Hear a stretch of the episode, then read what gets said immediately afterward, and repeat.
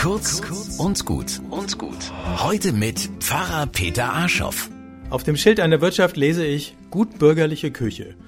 Und ich frage mich, warum muss die Küche immer gutbürgerlich heißen? Gibt es auch schlechtbürgerliche oder normalbürgerliche Küche? Oder ist unter Bürgern das Normale, Unauffällige an sich schon gut? Mir geht es gar nicht um kulinarisches Biedermeier mit Bratkartoffeln und Schweinesülze. Vielmehr um Gespräche, wo jemand fragt, können wir das mal anders machen als sonst immer? Und ganz oft antwortet dann jemand anders aus der Runde pikiert, wieso? Ist doch gut so. Oder er macht aus dem harmlosen und legitimen Wunsch nach Abwechslung einen potenziellen Verrat.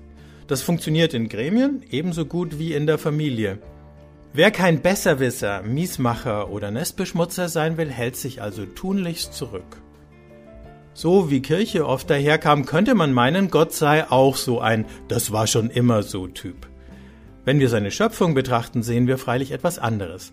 Keine zwei Lebewesen sind genau gleich. Das gilt sogar für Schneeflocken. Wer hat Lust, ihm, dem himmlischen Bürgerschreck, ein bisschen nachzueifern?